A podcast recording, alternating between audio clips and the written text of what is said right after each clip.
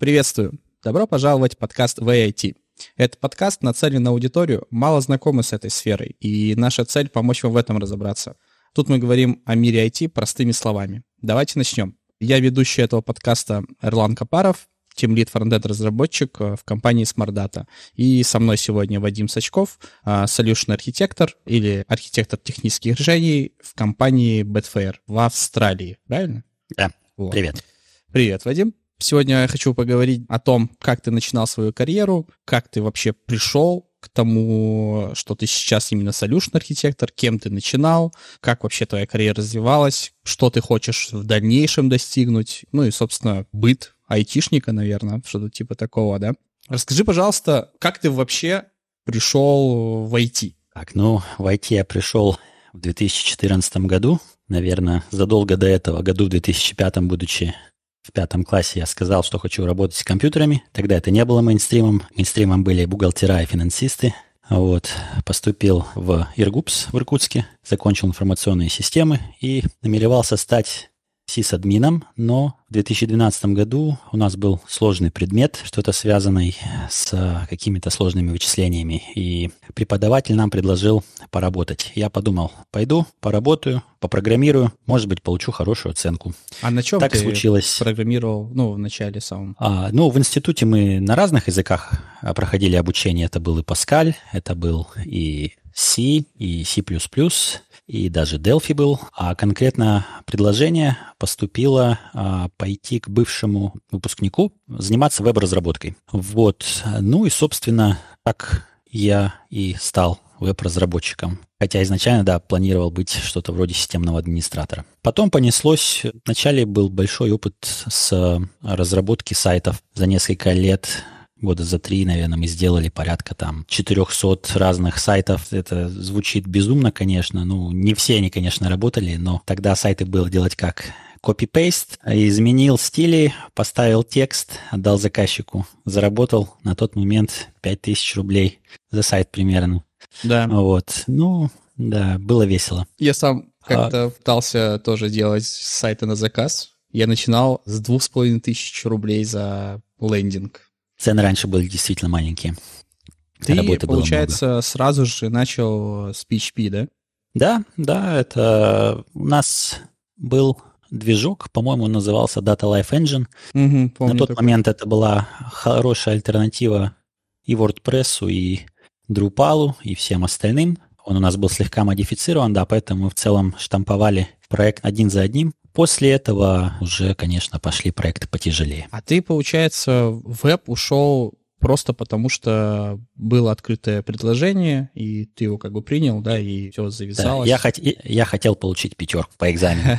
Так и случилось на экзамене по итогу. Вместо того, чтобы делать экзамен, я фактически рассказывал про то, какие у нас крутые проекты, как мы работаем с базами данных, как мы тестируем, как мы пишем код и так далее, и так далее. Ну, потому что это практический опыт. Да, да, было весело. Ну, собственно, эта идея сработала, и так понеслось уже. А какой это дальше. курс примерно? Это был третий курс института, угу. насколько я помню. Если mm. вот э, брать да, нашу систему образования айтишную, ну или в простонародье программистов, тебе универ конкретно вот что-то дал? Ну, кроме возможности, я так полагаю, тебе просто эта возможность именно пришла в универе, да, ну, поработать? А, да, ну, в первую очередь университет мне дал очень классную базу. Базу, связанную с не только в целом с IT-индустрией, потому что у нас курсы были посвящены и безопасности, и сетям, и разработке, и алгоритмам. Но дал базу даже вот для веб-разработки очень крутую. У нас э, было много курсов по базам данных. Да, это очень помогло. Это как бы сэкономило большую долю времени, я бы так сказал, которую я мог бы потратить на самообучение. И несмотря на то, что материал, который мы изучали, он был достаточно устаревший. В 2009 я поступил, некоторые материалы были там из конца 90-х, начала mm 2000-х. Несмотря даже на это, база знаний, которую я получил, прям очень существенно. Ну, очень круто, да, что предоставили тебе такую возможность сразу же поработать, собственно говоря, за что ты и зацепился, и дальше вот построил свою карьеру на этом. Просто я вспоминаю свои вот универские годы. Я, наверное, был вообще прям фантазером. Я еще в классе, наверное, десятом, когда решил, что вот хочу быть программистом, но я уже точно знал, что я хочу именно веб. Я представлял себе, знаешь, айтишный универ — это вот какое-то прям крутое такое место, где все люди там вообще там практически не то чтобы на парах, да, там вот сидят там по интересам, уже какие-то проекты пилят, а, какие-то вот стартапы, хакатоны, вот это вот все. Но когда я пришел вот в универ, я помню, я не в обиду моим одногруппницам, если они это услышат. Я просто помню я свой вопрос, я говорю, девочки, говорю, а что вообще вы здесь забыли? Она говорит, а я по баллам прошла, вот и пришла, типа. Мне, говорит, ну вообще без разницы, просто ЕГЭшные баллы прокатили, и у меня просто все желание дико отбилось. Я-то рассчитывал на таких людей, которые заряжены. Я после этого ответа прям дико паник, а потом начались пары с очень старой программой. Ну, я любил, да, веб, и, конечно же, я обязательно посещал все вебы, но материал, который нам давали, он был, ну, наверное, на десятилетие уже устаревший. То есть это вот где-то уровень, наверное, двухтысячных начала, где мы верстали вот табличками, где там CSS это вот что-то такое прям сложное, да, и ты прям в HTML вот эти вот а, атрибуты учишь, прям ими пишешь. Ну, в общем, у меня прям очень сильно мораль упала на этом. Я как-то к образованию да. очень плохо отношусь теперь. Ну, это в целом все напоминает все то же самое, что было у нас. Но у нас как бы не было айтишного университета, у нас был Иргупс, это железнодорожный. Угу. И да, а большая часть предметов действительно никакого отношения к IT не имела. А беря во внимание то, что мы имеем в целом сейчас, а, и те проекты, которые мы имеем сейчас, и, возможно, и интернет лучше, да, и информации больше, и инструментов для обучения больше.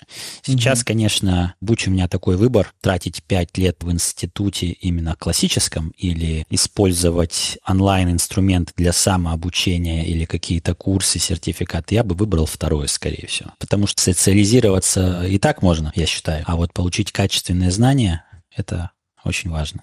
То есть ты считаешь, Если... что именно курсы и самообучение... Кстати, давай вот здесь уточним, да? Ты больше за что? За то, чтобы сам ты обучался, да, и, знаю, читая документацию или просто там на форумах, или у кого-то спрашивая, или все-таки стоит взять курс от каких-нибудь, там, не знаю, навык ящик или там еще крупных компаний? Тут прошу меня просить, у меня профессиональная деформация случилась, как у архитектора, и я свое мнение как бы говорю с позиции, это зависит от личности, это зависит от конкретного человека, и каждый человек, я считаю, должен искать те инструменты, которые удобны ему. Поэтому лично мне э, зависит скорее от качества инструмента, который мне по итогу эту информацию даст. Неважно, что это за инструмент. Если я чувствую, что мне этот инструмент интересен для получения навыков, я его использую. Вот сейчас мне очень интересно использовать чат GPT, угу. чтобы получать с него информацию, которой я не обладаю, или какие-то советы и а, проводить свой параллельный анализ. На момент моей учебы мне, конечно, было интересно там какие-то курсы в институте. Поэтому я тут считаю, что каждый человек должен самостоятельно решить, что ему интересно, что ему больше подходит. Потому ну, кстати, что мы сами себя знаем лучше, чем другие нас. Ну, ты еще интересную тему затронул, да, вот э, с искусственным интеллектом, с чат GPT. Э, ну, я, конечно же, тоже пробовал с ним играться.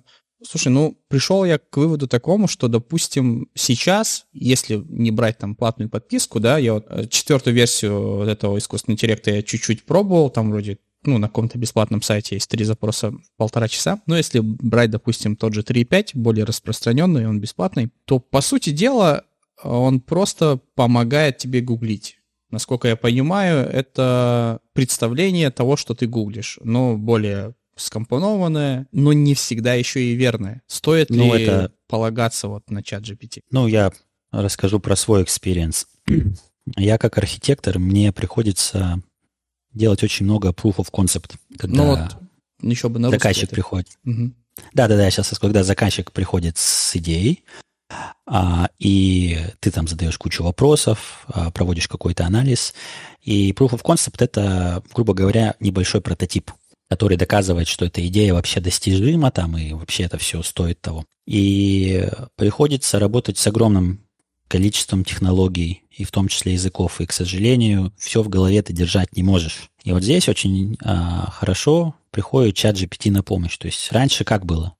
Сколько себя помню. Читаешь мануалы, тратишь огромное количество времени. А не все фреймворки, не все языки дают тебе качественный мануал Согласен. или правильно структурированный. А Stack Overflow — это вещь, которая, с которой я умру, так сказать, в своем сердце.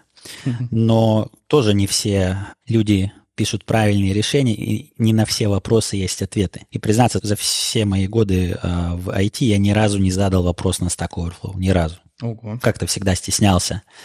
Но всегда пользовался. Что мне позволяет делать чат GPT? Это, грубо говоря, большая база знаний. Да, она не всегда корректная, но в целом, правильно корректируя вопросы, ты можешь понять, что он тебе некорректно что-то говорит. И я работаю с фреймворками, то есть я прямо забрасываю куски JSON, прошу, пожалуйста, сгенерируй мне таблицу, пожалуйста, сгенерируй мне Java классы, uh-huh. исходя из этого JSON. И вот он мне все эти элементы генерит, и я их вставляю. Тут Наверное, опять же, вернусь к тому, что каждый должен найти свой подход использования данного инструмента. И конкретно я при помощи чата GPT и с базами данных э, работаю, и с Java какими-то приложениями, э, и с Python, и у нас есть JavaScript проекты. И когда возникает там задача там код портировать с одного языка на другой, ты просто кидаешь это в чат GPT по кусочку или полностью, ну, зависит от сложности. То есть тут mm-hmm. надо понимать, что это. Понятно, он будет нести иногда какую-то ерунду, но ты экономишь огромное количество времени на каких-то мелочах. И вот в этом, я считаю, огромный потенциал у подобных продуктов, даже несмотря на то, что сейчас, да, они не точные. Но видишь, это очень удобно, наверное, когда у тебя есть опыт, да, потому что я тоже, когда забрасывал ему какую-то вот супер простую задачу, там, не знаю, напиши мне функцию там валидации, да, какого-нибудь поля. Просто я могу уже на взгляд, да, понять, то ли он мне пишет или несет, несет ли он ерунду. Но когда чат GPT будет использоваться, допустим, новичком, который не совсем еще понимает, а, который не может там скорректировать или не видит ошибку, то, соответственно, он может к этому привыкнуть наверное. И, соответственно, это... уже все пойдет не так. Да, возможно. Но, опять же, так уж извиняюсь за эту мою ушлую архитектурскую натуру. Зависит от человека, скорее всего, зависит от ситуации, поэтому а, в целом, да, надо подходить аккуратно. Но это, опять же, часть, наверное, непрерывного процесса обучения для каждого из нас. Даже несмотря на то, что сейчас мы имеем такой потенциально мощный инструмент, это лишь повышает тот уровень, к которому будут подходить компании при оценке сотрудников. Потому что, да, ты, конечно, можешь запросить у чата GPT что-то, но... То есть я хочу сказать, что конкуренция будет выше, потому что ты при помощи чата GPT, да, можешь научиться решать простые задачи, угу. но при этом, значит, ты должен разбираться в чем-то большем, чем простые задачи, Согласен, что-то да. более абстрактном. Но вот а, если опять брать наш вот блок а, с началом карьеры в IT, значит ли, что ребята, которые сейчас хотят как-то влиться, да, допустим, не знаю, на примере а, веб-разработчика взять, труднее ли ему сейчас будет джуном? Потому что сейчас ну да, у нас надо понимать, да, что в России это еще не так сильно распространено. У нас нет таких указов компании, да, что нам разрешают использовать чат GPT или там куплена корпоративная какая-то версия и всем открыт доступ, мол, делайте рутинные задачи через чат GPT. А, что, возможно, кстати, было бы дешевле, чем брать джуниоров каких-то, да, которые выполняют рутинные такие суперпростые задачи. Но в будущем, когда чат GPT, ну или, или когда чат GPT, да, войдет в повседневную жизнь а, разработчиков и не только, как это вообще может отразиться на рынке новой крови? Потому что, наверное, будет достаточно тяжело без опыта сразу прыгнуть там, не знаю, на уровень медла и уже потом искать работу, потому что вряд ли кто-то возьмет тебя там джуном, да, или где искать стажировку, как вообще, с чего начать им тогда будет? Э, интересный, конечно, вопрос, но если рассматривать с этой позиции, получится, что те, кто уже сейчас медлы и сеньоры, они постареют и умрут, и по итогу рынок останется вообще без разработчиков. Э, я думаю, что это не сильно критично отразится на рынке, потому что, ну, сейчас, конечно, еще рано говорить о том, что это как-то заменит джунов, но я думаю, что и впоследствии, а, знаешь, просто само по себе, возможно, ПО будет эволюционировать. То есть угу. эти все базовые вещи, они будут уже не актуальны, возможно, там через 10-15 лет. Ну, я вот абстрактно сейчас рассуждаю. Угу. И люди не будут уже обучаться, как там позиционировать элемент по центру, да, или как там писать простой запрос к базе данных. Люди уже будут обучаться абсолютно с другого уровня. И Возможно. не факт, что этот уровень будет сложнее, чем мы думаем об этом сейчас. Это как бы, наверное, есть какая-то естественная эволюция, поэтому, ну, поживем, увидим. На данный момент я серьезных последствий для вхождения в IT с учетом имеющегося функционала у чата GPT и всего этого я не вижу. Конкретно вот сейчас, да, я тоже не вижу. Мне кажется, сейчас можно пытаться, не знаю, начинать, переходить откуда-то, потому что еще не поздно. Ну, вообще, если так подумать, вряд ли когда-то вообще будет поздно, да, это же смена обстановки, смена там, не знаю, комфорта каких-то своих условий, если ты там сейчас где-то работаешь, не знаю, в офисе или, не знаю, бухгалтером, да, там, может, банально тебе надоело, и душа требует перемен. Надо просто пробовать, я думаю. Но тут опять надо подытожить, да, образование, курсы, самообучение. Что вообще вот ты бы конкретно сейчас, если вот вернуться в прошлое, ты бы пошел в университет? Если бы вопрос стоял, идти ли мне сейчас в университет, вот в, в, в 23-м году, нет, угу. я бы не пошел. Вернуться в прошлое, других путей, кроме университета, тогда, прямо скажу, я не видел. Угу. Ну, для себя. Угу. Я был парень из деревни, которому надо было где-то что-то делать, где-то как-то получить образование. Я пошел в университет. Конкретно сейчас нет. Ну, потому что, наверное, было минимум более доступнее все это, да, в университете. Возможности какие-то хотя бы давались. Ну, конечно, интернет был так себе. Угу. Данных в интернете было немного, тогда все это развивалось, зарождалось. Все эти стартапы большие. Для региона, я считаю, это был лучший выбор на тот момент. Слушай, если брать мой опыт, наверное, вот как я пришел в IT, 4 года обучения в университете, я точно ходил, наверное, первый курс в универ. Первый семестр я ходил прям исправно, на каждой пары не пропускал. После первого семестра, по-моему, я завалил то ли физику, то ли что. Очень сильно удивился, что меня за это не отчисляют, и оказывается, так можно. Я потом просто пересдал. И как-то я это дело очень сильно полюбил, и я просто не ходил на сессию. Я просто не ходил в университет, сидел и просто не знал, что делать, потому что в IT я очень сильно разочаровался. Мне очень трудно давалось что-то, кроме HTML и CSS, и даже с CSS были какие-то проблемы, я точно помню. Но я верстал, знаешь, такие супер простые лендинги. Дизайн я бы не сказал, что был на уровне. Ну, все было достаточно плохо. Да, была какая-то база, но в плане вот именно программирования каких-то вот, не знаю, даже простейшую функцию открытия модалки, ну, модального окна всплывающего, да, или там, не знаю, там, нажать на кнопку «Сменить цвет», у меня реально были с этим проблемы. И я реально думал, что IT — это точно не мое. Я после даже окончания университета, я пошел там ну, грубо говоря, системным администратором такой, типа эникейщик, ну, там, конечно, условия были чуть лучше, в плане того, что я просто обслуживал, там, не знаю, сервер, а я там, не знаю, у кого-то что-то сломалось, я там пришел, посмотрел, починил.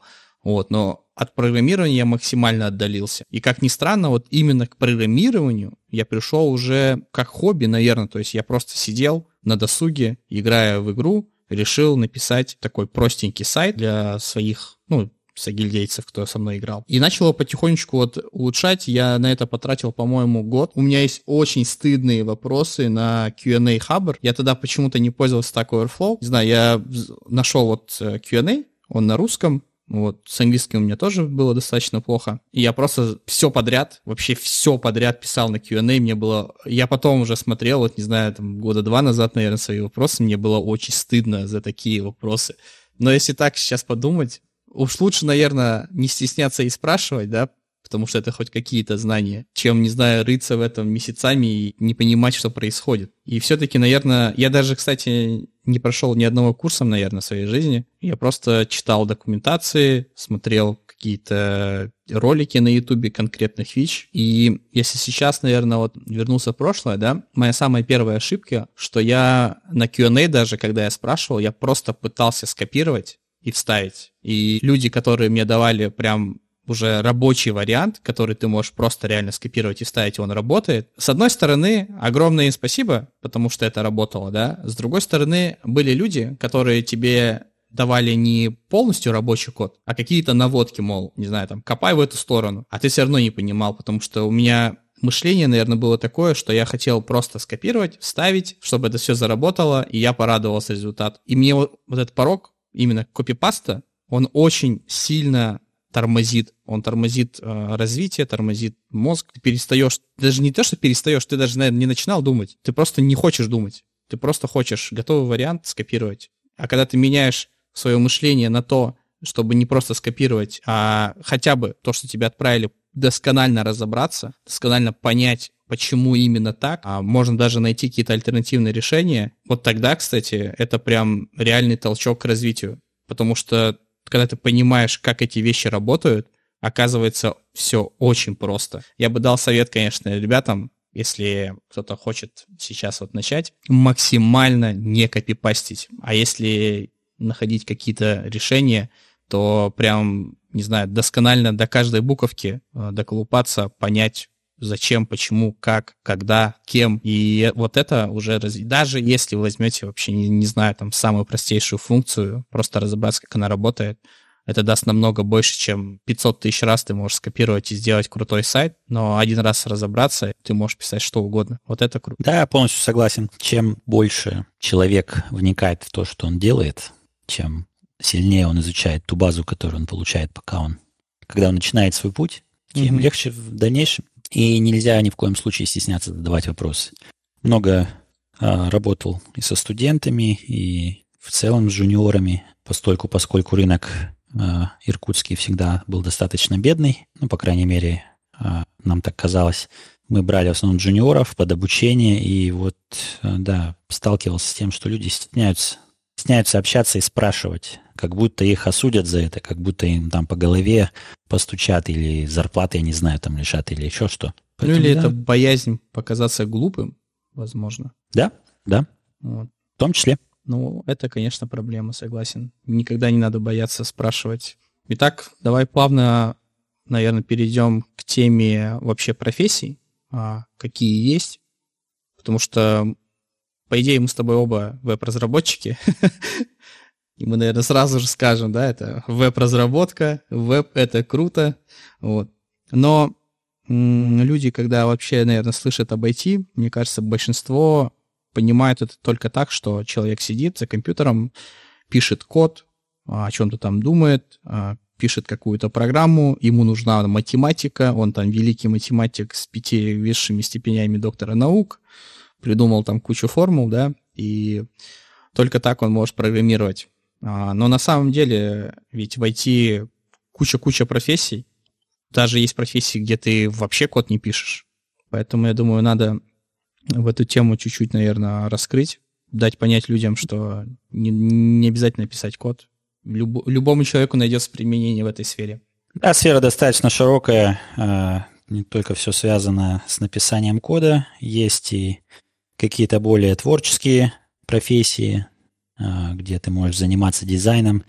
Есть профессии более аналитические, по типу бизнес-аналитиков, угу. которые более ориентированы в с акцент с упором в разработку. Есть и продукт-овнеры, и это владельцы продуктов, кто отвечает за стратегию продукта, и проект-менеджеры, которые более глобально в этом плане работают. Поэтому да, здесь очень важно, когда ты начинаешь свой путь. И это особо выражено сейчас. То есть сейчас гораздо легче сравнить, сейчас гораздо легче понять, что тебя ждет на пути. Огромное количество документов, показывающих, в том числе графических изображений, которые показывают твой путь по, тому, по тому или иному направлению, будь то разработчик, либо там, не знаю, веб-разработчик э, или разработчик каких-то более логических систем или связанных с искусственным интеллектом. На все есть дорожные карты. И тут очень важно, да, погуглить, подумать, посмотреть, что будет интересно. Сталкивался очень много раз, когда человек скакал долгое время с профессии на профессию. Но это тоже, это тоже опыт, это тоже вариант. Да. Попробовать все. Вот. Но я думаю, что сейчас достаточно много инструментов и, соответственно, возможностей понять, кем ты хочешь быть. особенно если до этого ты с программированием не сталкивался. Да и сами программисты это, ну кто, не особо математики. А, даже слышал шутку У про меня людей, все которые работают. с математикой абсолютно. Ну, у меня средненько так, да. Но сейчас я уже ничего из этого не помню. И в целом задачи, которые приходится решать, они не особо и математические. Mm-hmm. То есть это скорее стереотип про то, что тебе надо знать математику. Но есть хорошая шутка про разработчиков искусственного интеллекта. Это люди, которые недостаточно хорошо знают математику, и люди, которые недостаточно хорошо умеют программировать. Поэтому они пошли по некому среднему маршруту, начали заниматься искусственным интеллектом. Вот. А, да, поэтому, что сказать. Надо тщательно подходить к выбору тем, кем ты хочешь стать, когда станешь взрослым. Вот, кстати, опять-таки, да, про искусственный интеллект. А, вроде сейчас самые э, такие востребованные профессии это как раз такие люди, которые там умеют в искусственный интеллект. Я просто вспоминаю, что совсем вот вроде, прям реально совсем недавно, да, может, в прошлом или позапрошлом году, все пытались упарываться в мета, метавселенную вот это. Каждая компания там делала свою метавселенную, VR, VR, везде VR. И как-то все это резко схлопнулось. Прям вроде, вроде все круто, круто, круто, все будем жить там в вымышленных мирах. Потом вышел искусственный интеллект, и все свои проекты что-то позакрывали. Facebook, который больше всех топил вроде как, тоже сейчас пытается в искусственный интеллект и закрывает свой VR. Интересно, будет ли вообще такое с искусственным интеллектом, да, там все пилят свои искусственные интеллекты, а потом окажется, что это, не знаю, не, на, не настолько это умно или не настолько это прям прекрасно, она не сможет захватить все-таки человечество. Может ли это схлопнуться? Ну, если рассматривать это как вопрос, то я бы... Мое мнение, что вряд ли, потому что огромное количество денег в этом сейчас лежит, огромное количество возможностей это в себе таит по сравнению с этими виртуальными э, мирами. И даже в целом, когда искусственный интеллект будет достаточно хорошо развит, это позволит эти виртуальные, так скажем, реальности очень сильно продвинуть. Угу. И почему в целом вот искусственный интеллект и подобные системы очень популярны сейчас? У нас вчера была презентация, где ребята наглядно демонстрировали, как они при помощи моделей сумели все свои внутренние базы знаний запихнуть в модель, и ты, ты просто общаешься, да, ну, как аналог чата GPT, только mm-hmm. внутри компании. Ты общаешься, и он тебе рассказывает, какие IP есть, какие документы, какие политики. Он анализирует какие-то внутренние документы и таблицы. То есть тебе по факту особо не нужна помощь отделов, которые занимаются там анализом данных каких-то простейших, да? У тебя это все если это... учитывать, что есть документация, опять-таки, да, хорошо написанная.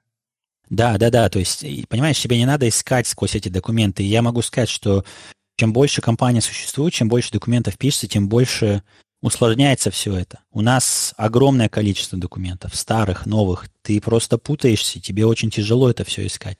Но вот мы, ну, мы вчера на этой демонстрации наглядно увидели, как круто, когда ты просто задаешь вопрос, и тебе на основании тех данных, которые у тебя есть, тебе выдается ответ. Когда ты можешь отправить запрос этому интеллекту, и он тебе может сделать запрос на конкретное API и вернуть данные с этого API. Угу. Это не только помогает тебе как разработчику, это помогает людям, которые не связаны с разработкой. И это очень сильно разгружает все отделы и суперсильно оптимизирует. Да, это все сейчас еще не особо совершенно, но достаточно хорошая точность, как бы то ни было. А учитывая, возвращаясь к тому, что сейчас все на это переключились и вливается огромное количество денег, я думаю, что не за горами достаточно не стопроцентная точность каких-то базовых вещей, базовых результатов. Поэтому да, это потенциально прекрасное большое будущее. Буквально на днях была Хай. еще презентация Гугла, Google I.O.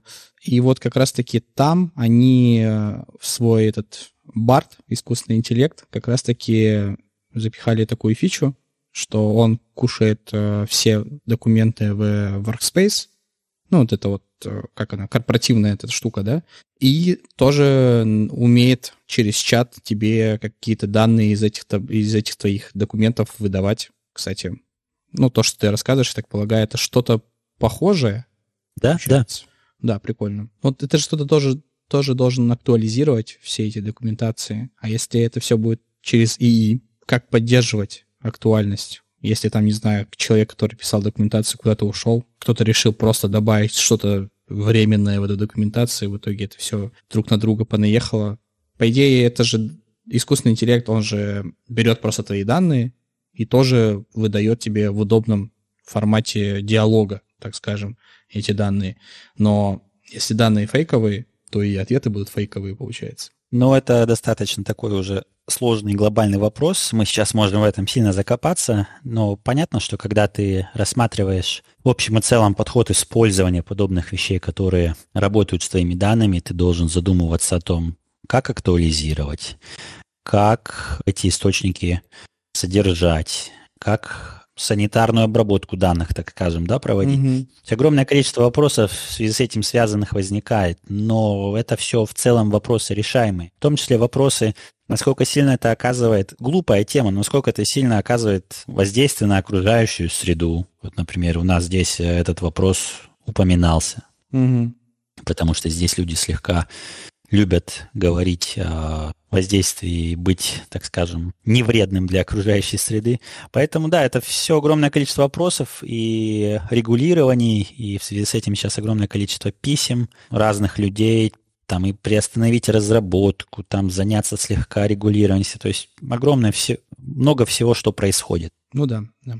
Давай, наверное, еще обсудим, как шло развитие, как ты даже стал solution архитектом, с разработчика, с PHP-разработчика на Data Life Engine, да?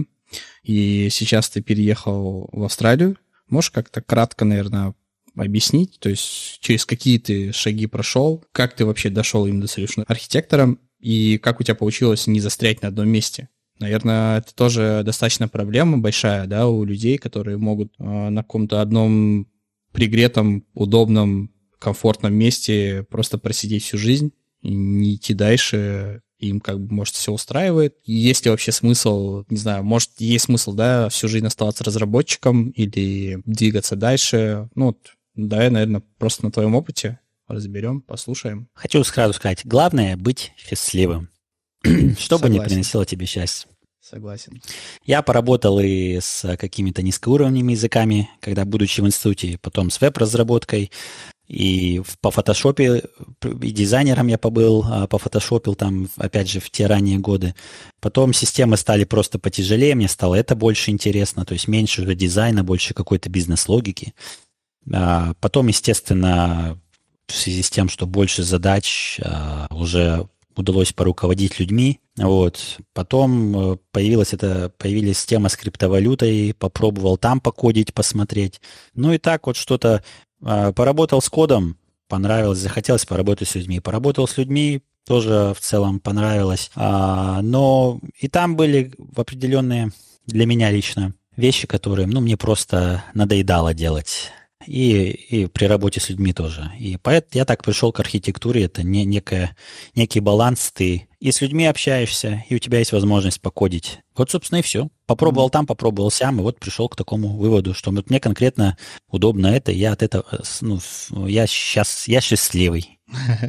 Давай, наверное, еще поясним, да, вот а, архитектор, то есть нельзя, да, вот взять и сказать, я там хочу быть архитектором в начале своей карьеры и сразу стать архитектором, или можно? Я бы сказал, что можно, угу. но тут либо есть связи, и вас возьмут, либо вам повезет, потому что вот архитектор... То есть есть три вида архитекторов. Давайте сразу сразу. Первый тип архитектора — это software architect. Это люди, э, грубо говоря, программисты, которые такие уже более middle, senior level, которые mm именно умеют работать с бизнесом, понимать запросы бизнеса и превращать это в код. Есть Enterprise Architect, это высшая ступень, это по факту директор по информационным технологиям или технический директор.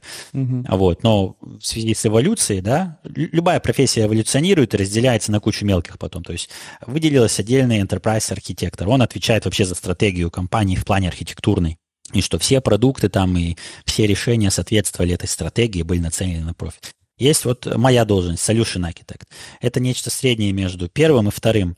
А, то есть а, ты вынужден работать с людьми, ты слушаешь запросы, ты эти запросы анализируешь, но тебе при этом не надо слишком сильно углубляться в технологию. То есть у тебя очень широкое видение технологии, и ты просто умеешь какую-то технологию применить или посоветовать применить. Угу. Вот. То есть если enterprise архитектор, он вообще в целом не, не участвует в программировании, там решает такие сложные такие задачи, которые вот, чисто стратегия да, компании. Software архитектор, он, да, там что-то дали, там посмотрел, спроектировал, запрограммировал. А у меня такая средненькая Ну, ты как связующее звено между ними получается.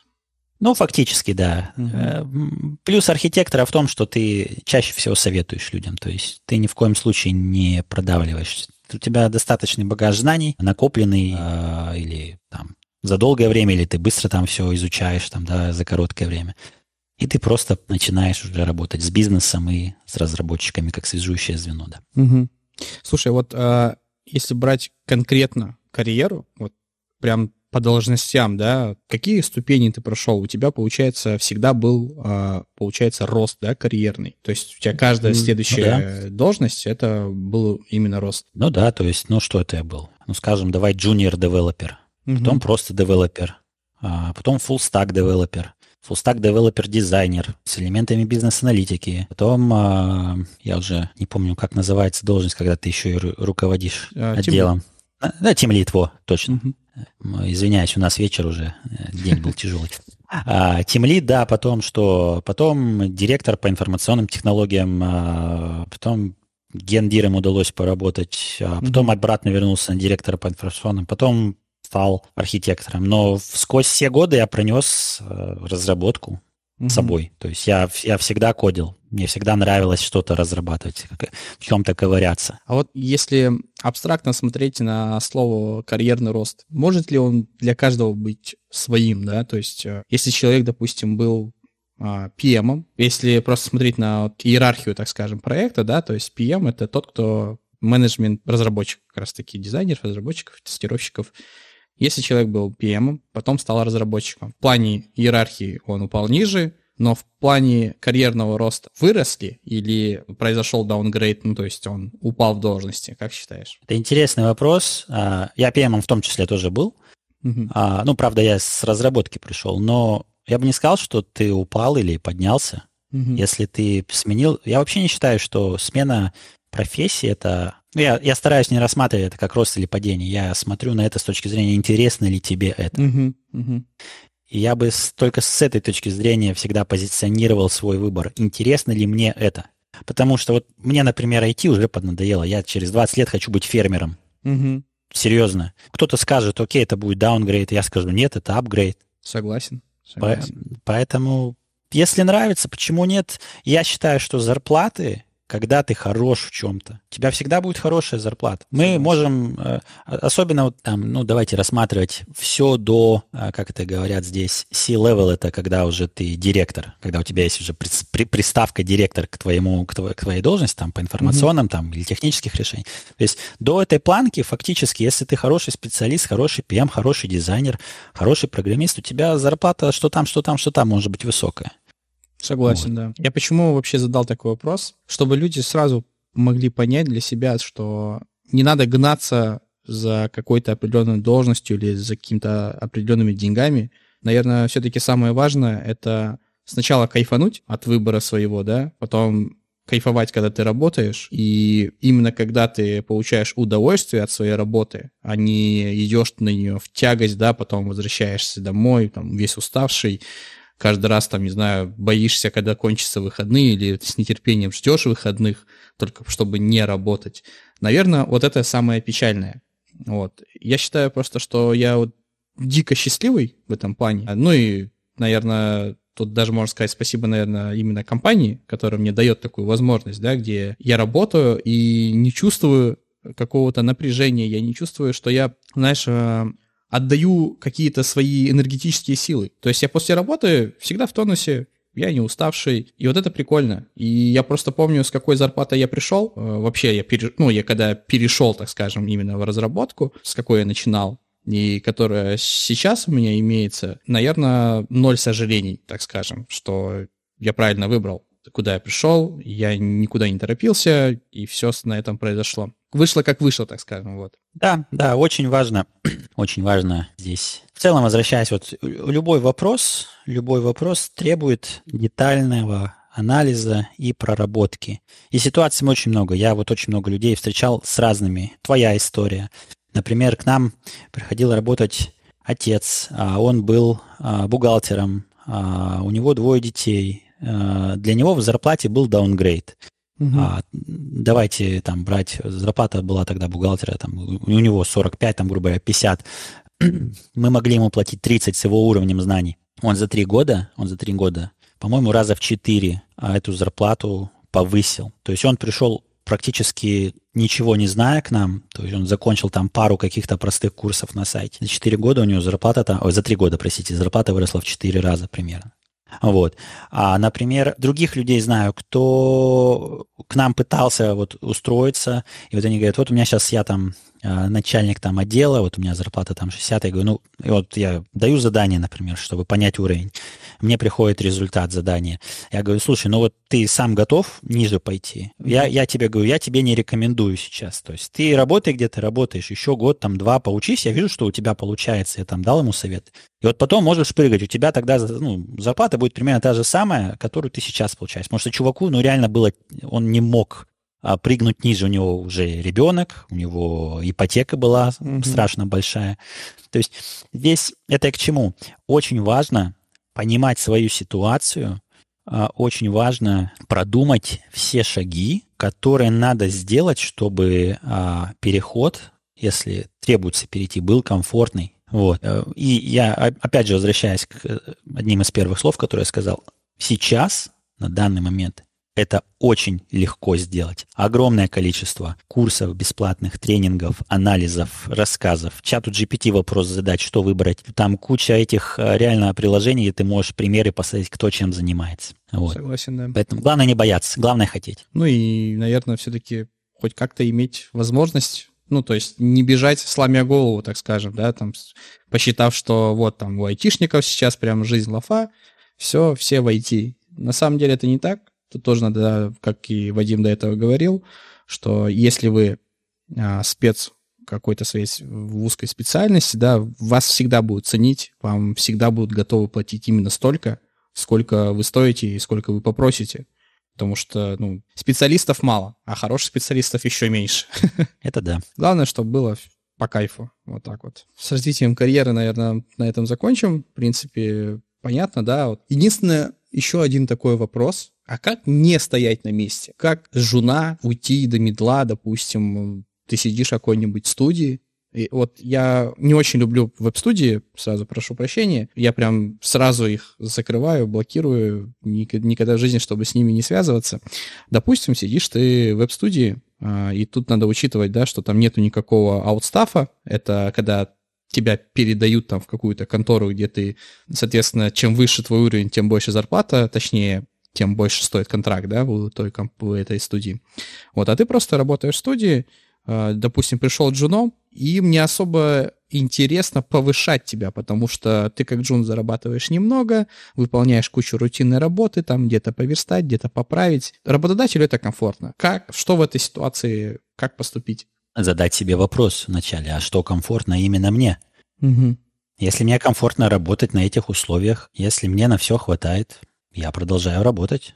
Я таких вариантов, я таких людей очень много встречал. А если люди боятся банально уйти с работы там, да, или вообще боятся перейти на другую работу, не то что на работу, а другую компанию, то есть не, со, не уходить со специальности, а просто банально перейти. Ну, это же конкретно, это надо осознавать эту свою проблему, правильно? Угу. И если ты хотя бы ее осознаешь, ну, надо как-то начинать решать. Мы здесь... Э, я не могу давать психологических советов. Если есть проблема, есть путь ее решения. Ты есть огромное количество... Сам? Э, сам лично нет. Угу. Я страха никогда не испытывал. Это у меня вся жизнь выстроена достаточно в простом ключе. Есть проблема, ее надо решать каким-то путем. Если я сам не могу решить, я прибегаю к чьей-то помощи. Угу. Вот. Соответственно, понятно, что огромное количество людей, и все, мы все мы разные, и у всех у нас разные проблемы. Но первое, что нужно сделать, это осознать, что что-то не так правильно. А второе, Но это всегда, всегда все очень просто. Второе, ты либо пытаешься решить, либо не пытаешься. Если не пытаешься, тут все понятно. Если пытаешься, ну тут очень много вариантов, да, дальше. Получается или не получается, нужна помощь, не нужна. Но исходно-то ты знаешь, что что-то есть проблема, и ты либо ее решаешь, либо не решаешь. Логично. Если боишься, ну что, надо собраться с силами. Все зависит от э, выхода комфорта, а, выход из зоны комфорта. Но, к сожалению, это такие более уже глубокие и философские, и эмоциональные, и личностные вопросы, которые, ну, думаю, нельзя посоветовать просто так взять. Единственное, что можно посоветовать, ну, пытаться, да, надо пытаться. А, хорошая фраза есть между попой и диваном 100 долларов не пролезут. Вот и все. Да, хороший. Вопрос, нужны ли они тебе? Ну, в любом случае надо, да, пробовать, потому что реально нет смысла вот так вот на одном месте сидеть. Слушай, а вот как айтишник, ты много сейчас вообще времени именно в сидячем образе жизни проводишь за компьютером? Да. Ну, конечно, мне сейчас повезло с компанией чуть-чуть. Mm-hmm. У них есть столы, которые стоячие. Круто. Это круто, да. И есть возможность, да, работать стоя. Но в целом и в компании есть политика, которая как бы людям помогает вести здоровый образ жизни. Слушай, это реально круто. Но а в целом, как, как но это работает? Ну, огромное количество тренингов, психологических, каких-то а, таких встреч, где рассказывают про здоровье, то есть про физическое, про моральное э, здоровье, да, про ментальное, наверное, mm-hmm. правильнее сказать. Вот. И yeah. разные мероприятия там, простые забеги с, э, с шоколадками по офису, например, да. Пинг-понг у нас, стол для пинг-понга есть. Но в целом, в любом случае, я сижу много. Да и не только сижу много, я и бокальчик винца могу выпить. Mm-hmm. Вот, то есть не очень здоровый образ жизни. Ну что, хожу в тренажерку, бегаю, тягаю грузы. Мне комфортно, то есть я стараюсь поддерживать определенный уровень, так скажем. Мне лень покупать штаны, поэтому я стараюсь сильно э, не разбухать, чтобы это не ходить в магазин лишний раз. Вот, стараюсь контролировать. Но, конечно, больше всего это зависит от среды. Я думаю, что в самом начале роста карьерного очень хорошо, когда тебе повезет с компанией, с офисом, и тебя будут эти условия. Но это не всегда правда. Я бы сказал, мне вот повезло там с какого К сожалению, да. Да. С, с последнего, наверное, раза, с пятого, с шестого. Мне повезло с офисом, с компанией, где вот это очень сильно продвигается. Но опять же, везение ли это? Ну, Может быть, ли. то, что я, то, то, что я искал, да, то, что да. я искал. Мы, а, главное быть счастливым. Вот я всегда к этому вопросу возвращаюсь. Главное быть счастливым. Не надо навязывать что-то. Главное найти свой путь. Это вот очень важно. Возвращаясь к IT, хочешь войти, пожалуйста, все пути открыты. Никаких преград сейчас нет. И не будет. Да, принципе, как не будет преград там, идти финансистом преград. или бухгалтером или хоть кем, механиком. Ну, слушай, Круто, круто пообщались, интересно было. Про здоровье мы, конечно, так мельком поговорили, да. Есть, э, наверное, до сих пор, мне кажется, у людей есть стереотип такого типичного айтишника, который сидит там за компьютером, никуда не выходит, ни с кем не общается и вообще максимально асоциальный интроверт и людей не любит, ему бы лишь бы монитор посмотреть. Вот. Но мне кажется, уже давно это стало не так.